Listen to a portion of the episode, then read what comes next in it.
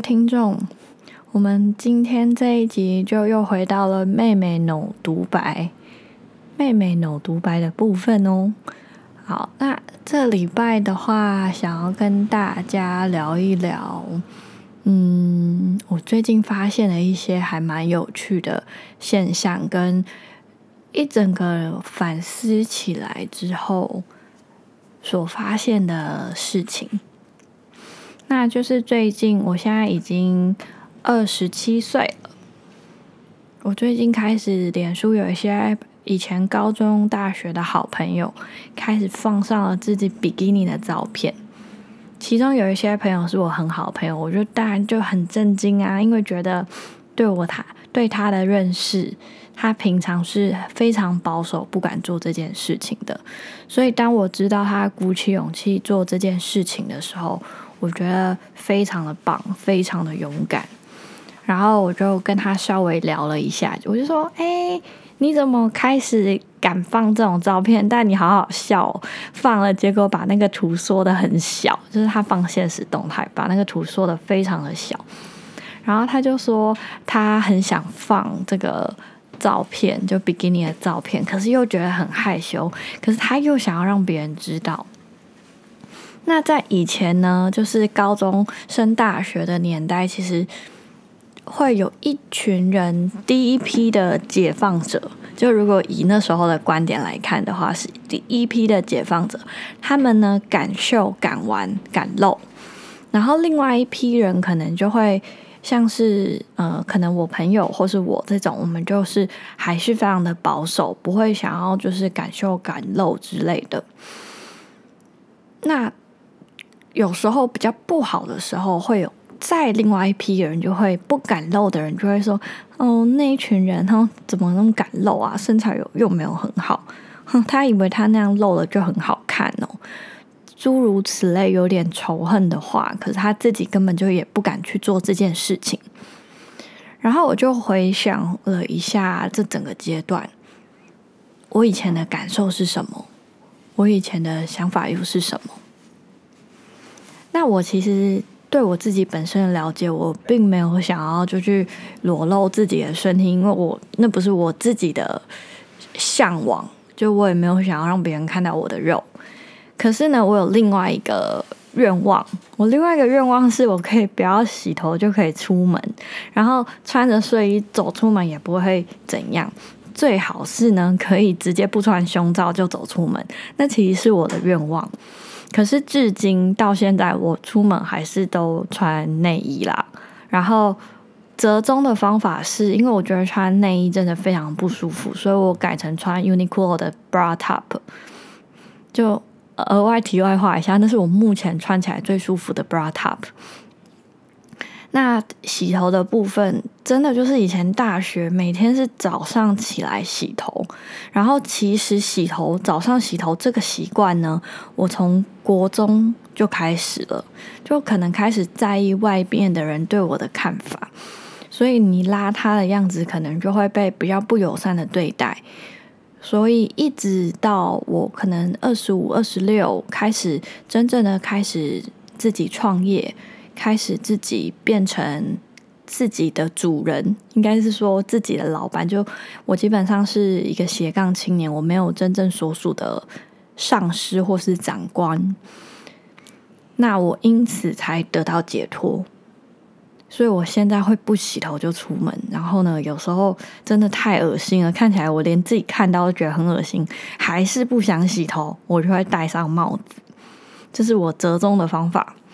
好，那拉回来，所以我就跟我朋友讲说：“哇，你很棒，就是你终于做了你自己想要做的事情，就是你想要穿比基尼，要想让大家看，可是又不敢，因为呃，其实真的啦，老实说，就是像我不洗头，我会感受到的是那种你这个人怎么不检点？你是女生哎，怎么不爱干净？这种呃嗯压力式的关怀，或是呃。”鄙视的眼光，然后我就开始回想了这些整个事情到底是什么回事。其实就是在整个社会氛围，可能以我们亚洲、我们台湾来讲的话，我们对女性是有一定的期待，可是，在全球化。整个资讯大爆炸的年代，我们是看得到西方的社会是怎么去运行。他们可能是代表的自由、代打、大胆、开放，可是相对的，可能是亚洲文化的部分，儒家思想、道德伦理，女生应该要温柔娴熟，这种观念依然深刻的在我们的脑海里面，从小的教育。所以在这样的冲击下，我们会变成无所适从。当你认真的选了西方浪潮对我们的影响的时候，你必须承受那些继续遵循亚洲儒家思想的这些人对你异样的眼光。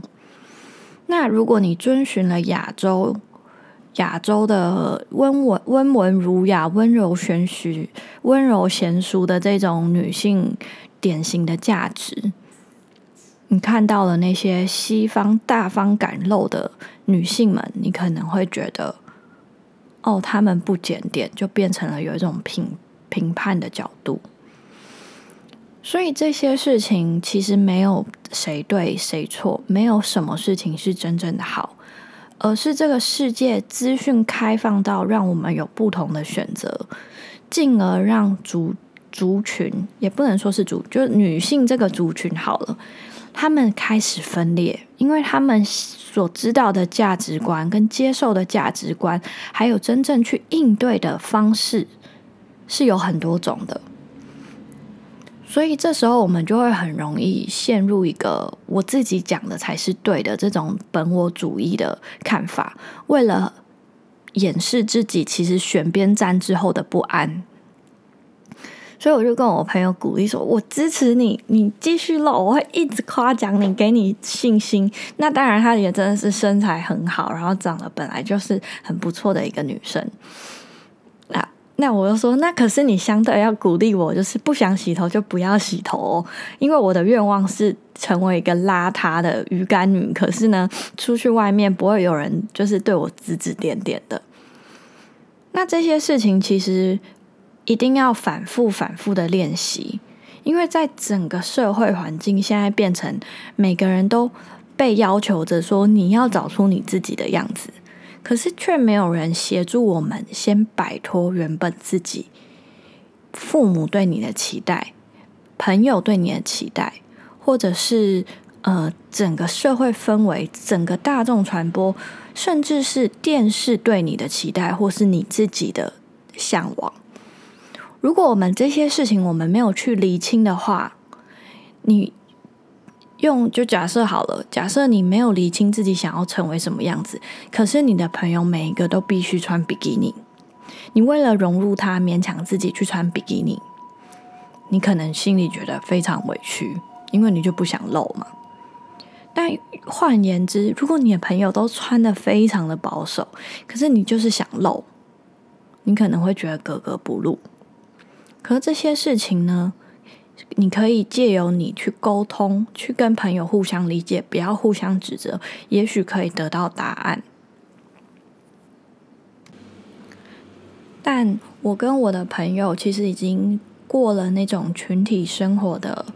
时间了，所以我们这一次鼓起勇气来的能量比较不会消耗那么多查克拉，就是我们可以可能。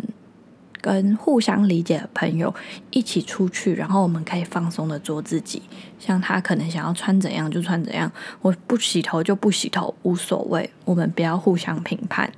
而是做最舒服的自己的时候，有人可以接纳。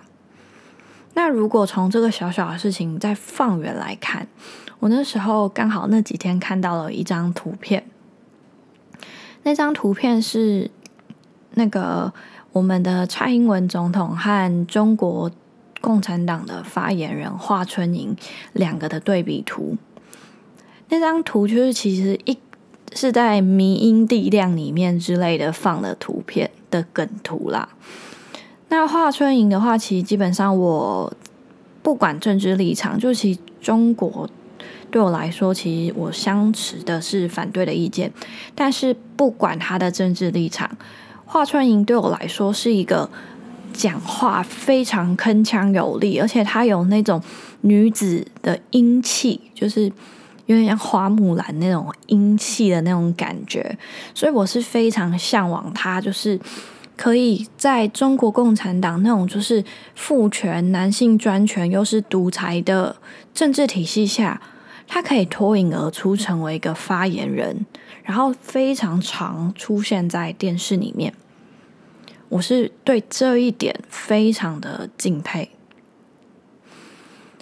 而相对下面华春莹这下面是蔡英文总统，蔡英文总统被放的照片是非常慈祥，然后带有微笑，感觉就是有点像暖暖的，然后嗯很有智慧的长者的感觉，即便他还没有那么老啦。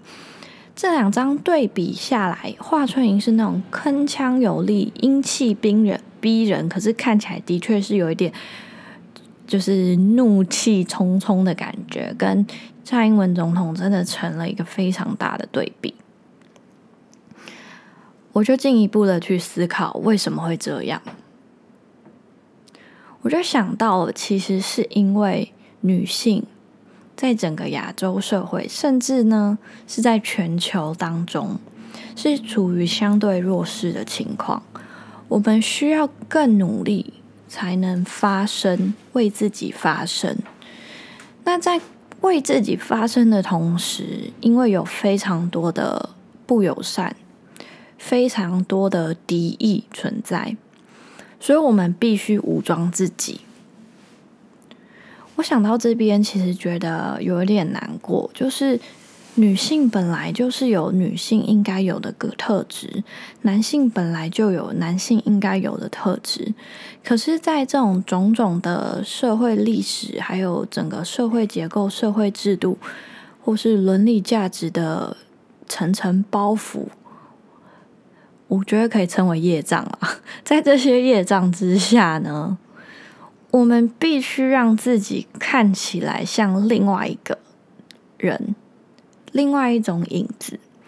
我并不想成为男生，可是我必须跟男生一样有那种雄赳赳、气昂昂的英气。我相信也有很多男生不想要承受刻板印象，男生给他们的压力，他们其实很累，很累。很多男生可能喜欢做饭呐，然后其实是非常体贴细心的，可是他们也是必须受到了非常多的指责，就是你一个男人怎么没有扛起家计？你一个男人怎么这样像娘娘腔等等的？所以我们的处境是一样的，男生还女生，只是因为女生长期历史以来是处于弱势，我们的愤怒值会比较高。可是，那个愤怒值并不是说我们个人受到的愤怒值，而是就是那个整个团体的力量并没有被凝聚起来给予支持，然后让我们可以安心的做自己。所以在历史也所以我们很多女生会变成去仇视男性。那现在其实整个经济社会停滞之后，也非常多的男性来相对的仇视女性。可是为什么要这样？这种就是因为千年来的历史、千年来的业障都累积在我们身上，盘根错节的原因呢？我们说不出口，可是我们就是不舒服，最后只能用互相勒索、互相威胁、互相仇视来去解决。所以，我就会觉得这些事情其实。真的是无可奈何，也是非常的，嗯，无可奈何，加上有一点想愤怒又愤怒不起来，因为我自己本身是不想要去当成男性的加害者，可是我身为女性，我的确觉得有时候真的做一些事情非常的辛苦。好，那这个就到这边。然后最后的话，我想要跟大家去分享一段话。那这不是有关于男性、女性或者是什么，而是我们每个人应该是有自己的本质去去做思考。那这一段话呢，是出自铃木大拙的《禅学入门》这一本书。那铃木大拙的话，他其实被誉为当代最伟大的佛教哲学权威。对我来说，其实我目前是没有什么特定的宗教信仰。但是我后来逐渐的去了解各个宗教的经典，其实他们都是为了去解决所谓的因果轮回啊，或是业障。那它只是用一个包装过的形式把它分类，说有基督教、有佛教，然后有各式各样的宗教。那他想要传达的，其实都是为了要去解决我们社会或是呃家庭。之间遇到的事情，然后进而去推展到我们身心灵、内心深处的话题。所以，希望就是嗯，非佛教或是任何宗教的人，或是无神论者，都可以陪着我一起听完这一段话。